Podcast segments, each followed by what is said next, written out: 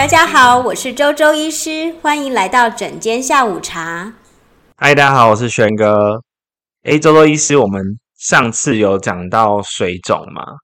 然后就是，其实我们我平常在跟诊的时候就发现，很多尤其是女生，好像会很怕喝太多水，然后到最后就变成水肿，所以变成他们也不太敢喝水，然后水肿这个困扰也一直影响他们。所以想问一下，我们就是在临床上，我们通常可以怎么帮助这些人缓解他们的水肿？首先就是你要先听上集，要怎么喝水，让自己身体是有效的吸收水分，然后这些水分呢吸收到身体里面，它是有效利用的话，那这样你身体得到滋养，自然就会比较有力气去处理这些在不对的地方造成身体水肿的一些不好的水。哦，所以第一步还是先好好喝水。对，可是现在如果有你的问题，就是你真的是水肿啊，然后就身体在不正常的地方有一些不正常的水分，这样怎么说呢？比如说你的皮肤可能包感觉是湿湿黏黏的，然后一层皮肤是比较肿胀的，所以你压下去好像会白白的。嗯，对对，呃，压下去然后弹起来，你就发现这个白白的，然后很很难弹出来，很难弹回来。哦、这个是。比较比较浅的水肿，然后再比较严重的水肿的话，你就凹下去，它不仅那个白白的很很慢散，它还整个就是地基就凹陷了。对，就好像按不会回弹的海绵。对，就好像是那个粘土哦，对，粘土就是湿湿的粘土被你压下去，它就凹不回来，它没有弹性。对对对。所以一开始的时候，你就可以看到，哎，你身体这些水肿，它到底是分分布在你身体的哪些部分？以皮肤来讲的话，我们刚刚就有看到它可以从浅到深。你是外面那一层皮水肿呢，还是肌肉层水肿，还是你觉得它整只都很胀，淋巴处的地方都好肿？嗯，或者是说你是上半身水肿，你的脸很水肿，你的眼睛很肿，你的鼻子旁边很肿，你的嘴唇很肿，还是你的下肢很肿？甚至有些人是，比如说他的腋下很肿，他的肩颈很肿。嗯。对，所以这就是我们等一下要跟大家说明，呃，水肿的原因的时候，你也可以看看你自己。如果你认为你自己有水肿的话，你就看看你到底是哪个地方水肿，然后再根据我们的一一个一个的说明去看，再再对号入座。其实要先说一下，就是水肿的成因是很复杂的，我们只是讲一些比较经典的，就好像。有颜色有红色啊、黄色啊、绿色啊、蓝色啊这些的，可是其实你的水肿经常是莫兰迪色，就是在一个奇怪、微妙平衡的灰阶，好多种颜色掺在一起。对，所以你就先听个概念。如果你真的水肿非常困扰你，还是建议你要呃去好好的做保健，甚至是去看医生，去找到你真正水肿的原因去做治疗才会有效。那周周医师，我想问一个最最常见的是，可能像你刚刚说皮肤啊，我们有时候就稍微按一下，它可能回弹没有这么好，或者是就是稍微皮肤表面有点湿湿润润的那种感觉，这种水肿通常是什么原因啊？其实，在临床上还蛮常看到的，就是。我们说的比较偏杨贵妃型的水肿，杨贵妃，我只有想到荔枝。哎，最近荔枝，前阵子哎，现在是荔枝比较少一点的。前阵子荔枝真的是好吃到爆炸，然后大家都吃到有点上火。荔枝型水肿，杨贵妃型的水肿，就是你会看到这样子的人，他是比较泡泡的，然后白白的。然后皮肤这样子，这样子有一点就是好像端端的那样子的感觉，好像海绵这样软软的。你会发现它的水肿是分布在皮肤的最表面，就通常在它的体表的这概念。对，比较呃皮肤你你会发现就是它最表表面那个皮肤毛孔的地方，感觉好像闷闷的有一层水在里面。嗯，对。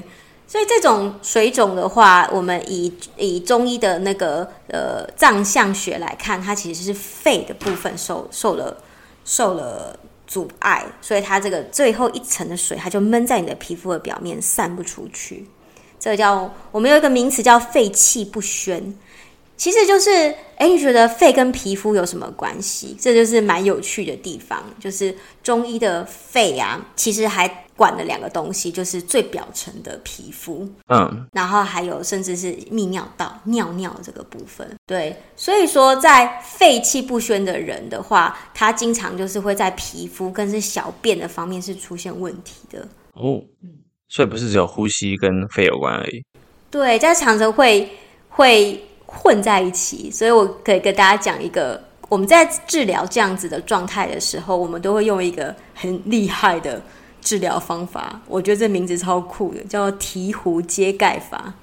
就是提着水壶的那个提壶。就是大家有没有捡过利乐包？有啊，就是要回收的时候捡一头嘛。对，哎，呃，可是如果我们现在是一个就是利乐包，我们想要把它剪，然后把里面的饮料。倒出来的时候，嗯，你就会发现，你剪一边的时候，如果那孔很小，你会有点倒不出来。那它就会有一种要流不流，那你不懂为什么东西打开，但它不流出来。对，就觉得好想要赶快把它全部倒出来，然后到最后就用挤的，然后就喷的到处都是。没错。那这个时候应该要怎么办呢？轩哥有没有更好的方法？其实就是你在另外一边再开一个孔，或是啊，我以前都是会在它，因为它有时候不是会有那个可以插吸管的那个孔嘛。呃，就把它戳破。对，然后就是你变成说你在另外一边剪一个洞。对对，像我们妈妈现在很喜欢买那个真空包装的食品，然后退冰完之后，哦、对对对，你要把汤倒出来的时候，你倒不出来，很慢，就超想要把它倒出来的时候，你就是在另外一边的角角再剪一个孔，嗯嗯，然后它就倒出来了。对对对，所以这个就是提壶接盖法，就是你的水壶倒不出来的时候，你把它盖子打开来，它就很容易就倒出来了。所以这这样子的话，比如说皮肤表面的水肿，嗯，或者是或者皮肤表面的皮肤病，或者是你小便尿不出来，这个时候我们反而会去治疗肺，让这个肺气宣开，就是肺气不会郁在那里卡在那边，就是呼吸系统不会卡在那里的时候，发现就像是你把盖子打开来，水就倒出来，你的皮肤的水肿，甚至是你的小便都跟着一起透出来了。哦，对，所以经常在呃。这样这样子的患者经常在，比如说他肺炎，就是新冠肺炎后期，然后他的呼吸系统就是好像久咳不愈，甚至是有点喘的时候，嗯，你会发现，哎，的确有这个相对的问题，嗯，比如说他就开始呃上半身啊，然后或者是他的脸啊，或者是他的皮肤的表层就开始水肿，嗯，当他的那个真的是他的肺炎的情况好很多了，然后呼吸系统整个顺了，他这个水肿就跟着消了。哦，所以在中医的领域里面，也是认为水的排泄啊，或是水的调节，都跟我们的肺是有相关的。对，所以它其实不是一个最直接的东西，嗯、可是它是一个很好的辅助角色。OK。对，所以其实它经常就是，哎，你在治疗其他的水肿的时候，发现有这个状态的时候，你再剪那一角，就把那个另外一头剪开。对，你会发现，哎，本来该出来水的那一那一头。就流得更快，就是让变得更顺畅。对，比如说，好，我们再讲到另外一个最常见的，其实心脏比较不好的人的水肿。嗯，对，比如说，呃，我经常就看到月子中心的妈妈，她可能本来就有二尖瓣膜多脱垂，所以是心脏比较弱。比如她平常只要跑步啊，或者是喝咖啡，她就比较容易心悸。嗯，可是也是过得好好的，相安无事。就平常都。平平安安。对，可是如果他现在因为是生产，然后呃，因为生产其实是一件很辛苦的事情，不管你是自然产还是剖腹产，其实你你前面肚子很大，已经很累了，又加上呃用尽全身的力气，然后把生小孩生出来，其实是非常劳累、气血很虚弱的状态。嗯，这个时候你的心脏不好这件事情。我们说心气虚的这件事情，就变得相对变得非常的被放大。就他已经本来的状身体状况就不是很好，但平常体力还撑得住，但他现在撑不住了，这样。对，就有一点像是那个冰山有点浮出水面来的时候，他就会发现哇，怎么产后的水肿这么严重？嗯，对，正常来说，我们产后我们会希望十四天之内，你的水肿大概就都退掉了。因为其实生产的时候常常会打很多点滴，嗯，所以你一一生出刚生完，你会觉得水肿其实是蛮合理的。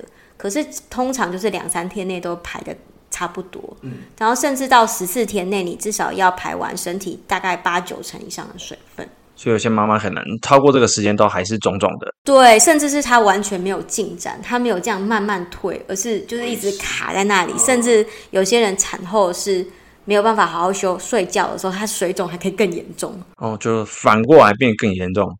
对，所以这种这种的人的这种这种妈妈的话，她其实我们最主要让治疗水肿的方法就是固心脏，我们会用一些补心脏的。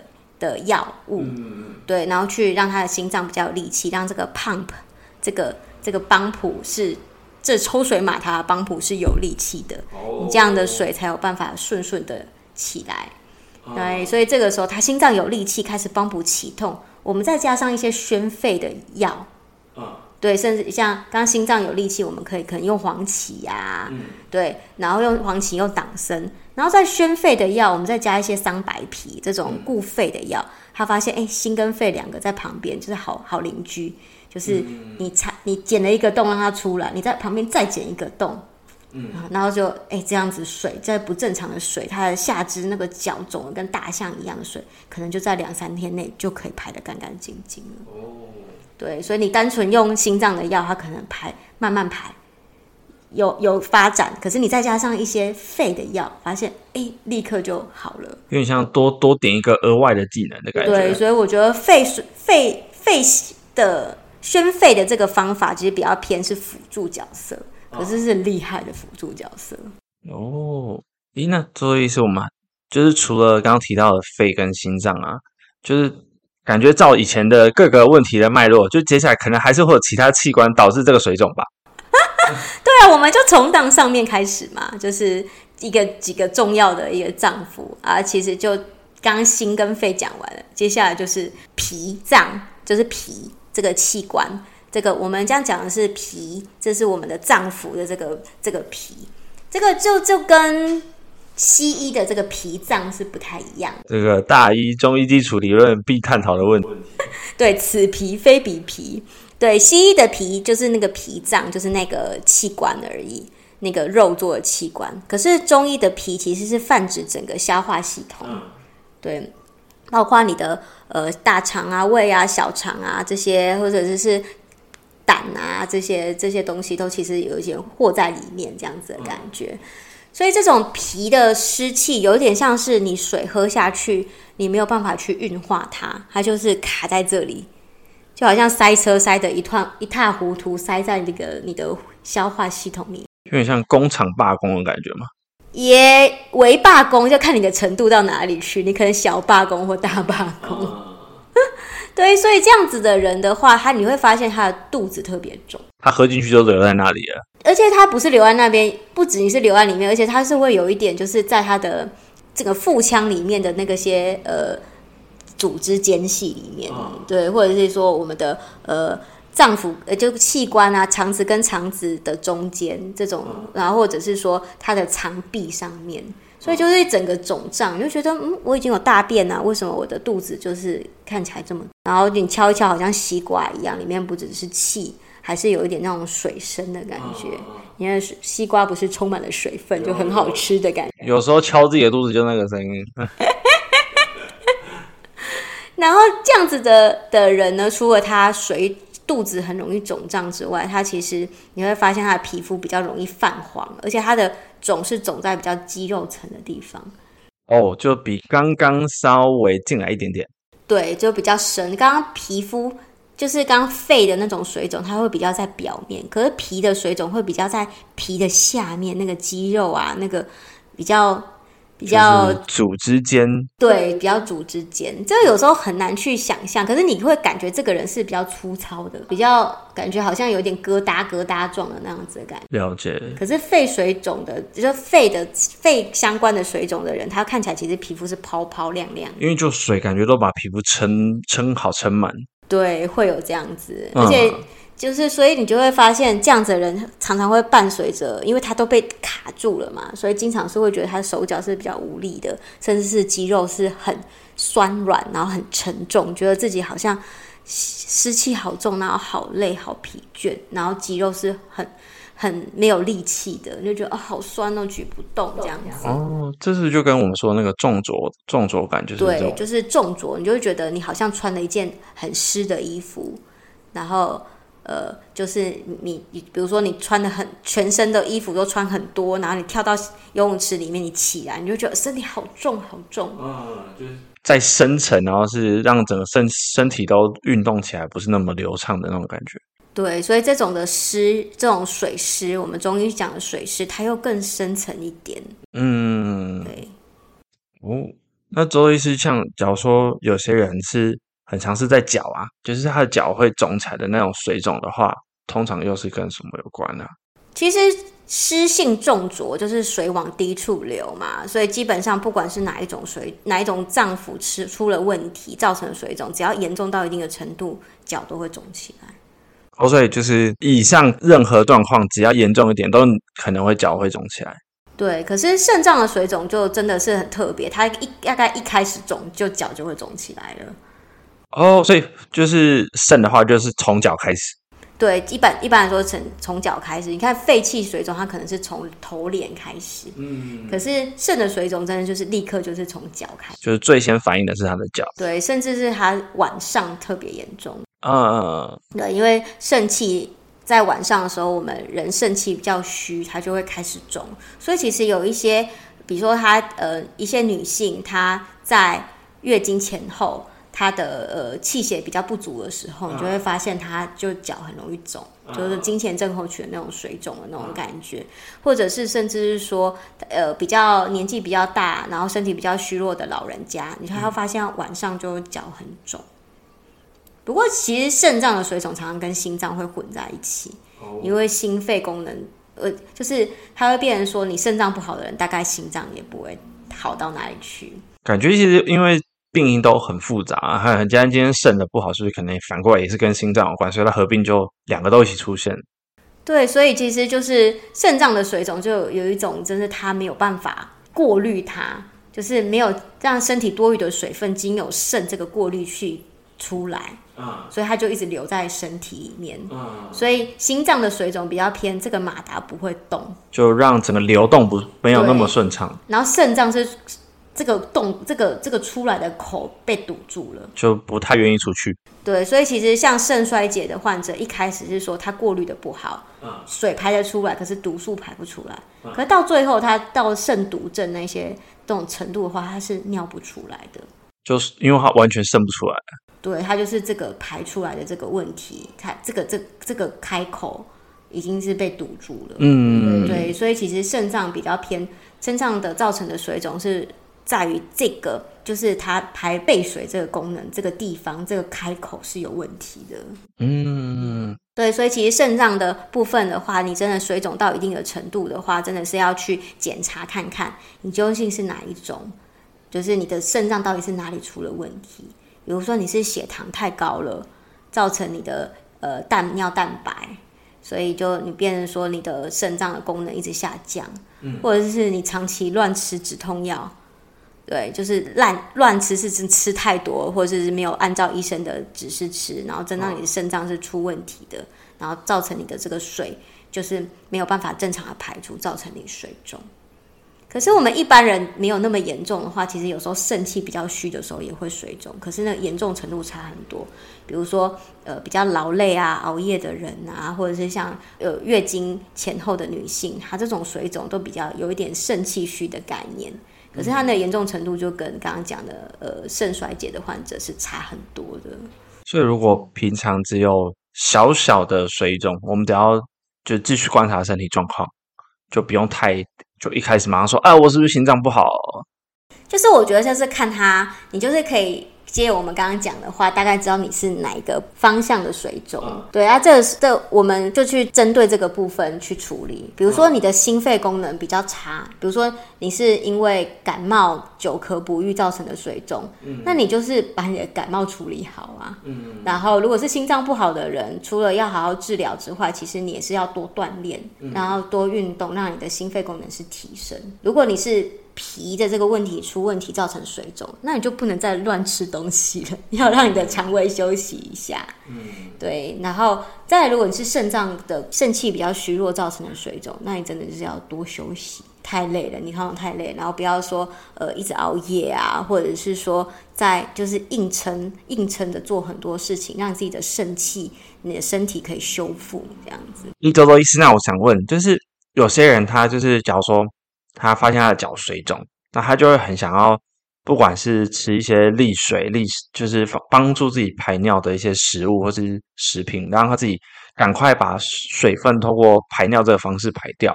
那这样的方法，是好的吗？其实我们在治疗的过程中，我们最主要就是找原因，针对这个原因去处理。刚刚讲的一头拉苦，你的是心啊，是肺啊，是脾还是肾？这些东西就是你要去分辨去治疗才是有效的。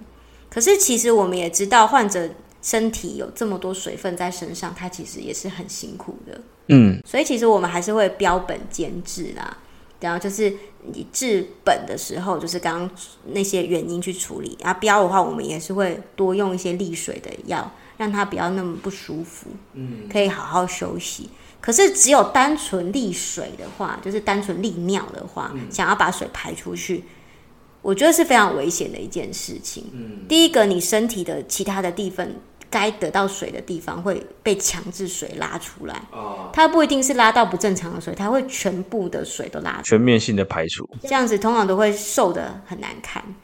比如说你的脸会很干，就是皮肤变得很不没有蓬蓬润泽，然后最危险的是就是。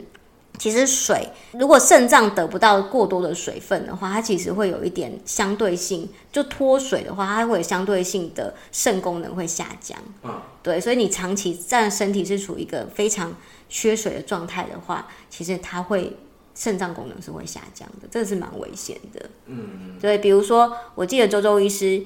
呃，有一个患者，他就前一天做那个大肠镜，所以大肠镜就要一直拉肚子。对对对。然后他会叫你一直补充水分，可是那个患者他其实胃不好，所以他喝很多水他会想吐，所以他是没有补充到那些医生说医生跟他讲要补充的水分，所以他就验出来他的肾脏功能直接从一百二掉到大概八十几，就是 GFR，就是肾丝球过滤率这样子。所以他吓死了，想说怎么会这样子？我是不是肾肾有什么问题？因为虽然说八十几还可以，可是是下降幅度太大，所以他隔几天之后，他就多喝水，之后一个礼拜回去再测，又回来原来的状态。嗯，可是这是暂时的哦。如果你长期是缺水的话，你就会知道你的肾脏是会受到影响。对，要说慢慢的下降。对，所以其实如果一般的人，假设你就是搞不清楚你自己。到底是哪一种水肿的话，我就最常见的，其实就还是鼓励鼓励大家，这一个水要喝的足够多，让身体是好的水要足够多。